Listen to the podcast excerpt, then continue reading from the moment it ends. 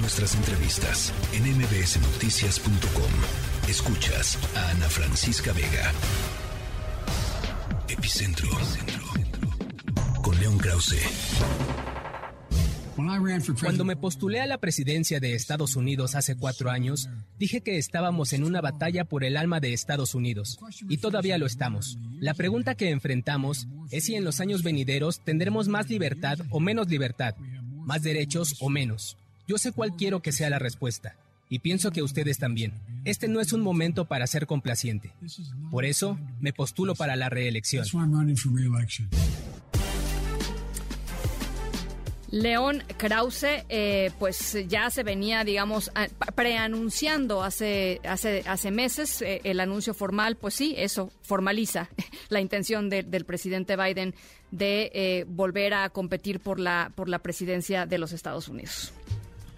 Así es, Ana. Creo que desde el triunfo de los demócratas en las elecciones del 2022, eh, se veía venir que Joe Biden probablemente haría lo que ahora ha hecho, este anuncio formal de su intención de buscar la, reelección. Otro factor que evidentemente ha eh, empujado a Biden eh, de nuevo a, la, decisión de buscar la reelección es la fortaleza de Donald Trump, porque está claro, de acuerdo con las encuestas, que la figura más potente del Partido Demócrata para enfrentar a Donald Trump es el propio presidente Biden.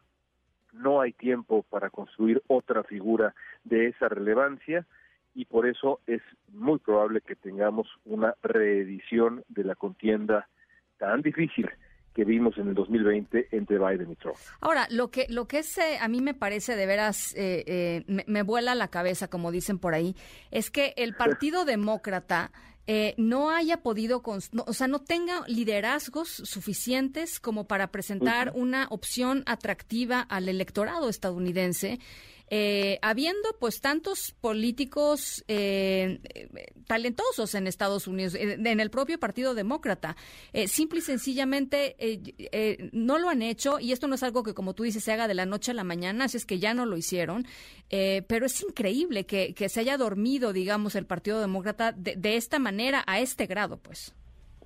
Eh, era una, estoy de acuerdo, pero era una, una eh, un momento complicado, una coyuntura difícil. Eh, construir una figura, digamos, de ese peso en el escenario nacional de la política estadounidense y que no pareciera que se estaba, digamos, eh, opacando a la figura principal, que es pues el presidente en funciones. Lo que pasa es que esos no son tiempos normales.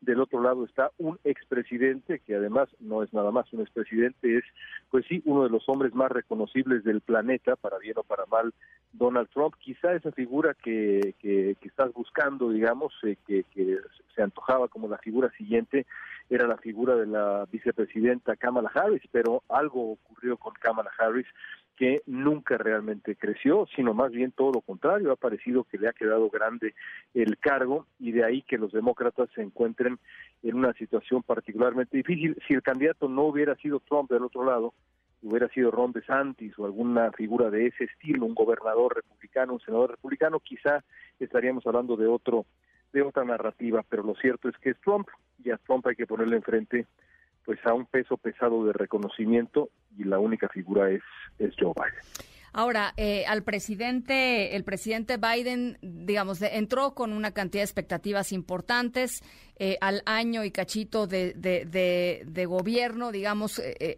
empezó a tener problemas con, con la valoración pública de su, de su actuar. ¿Cómo está ahora el presidente Biden en términos, pues eso, de su fuerza pública? Es un presidente impopular eh, muy impopular, diría yo. Pero ahí de nuevo hay que tomar en cuenta al, a quien estará del otro lado, porque Donald Trump es todavía más impopular que Joe Biden. Así que vamos a tener, creo yo, una, una, elección, podríamos llamarle, Ana, de doble negativo. ¿Quién será menos impopular? No más popular, sino menos impopular. Está tremendo. Eh, y, y, así, así creo que hay que leerla y en ese sentido creo que a pesar de que tiene estos índices de desaprobación tan altos, estos índices de popularidad tan bajos, Joe Biden tiene las de ganar frente a frente a Donald Trump. Bueno, pues eh, eh, ya lo ya lo estaremos conversando en una especie de déjà vu em, que espero que termine como la última vez, mi querido León. Te mando un abrazo. Claro que sí. Gracias, Ana. La tercera de MBS Noticias.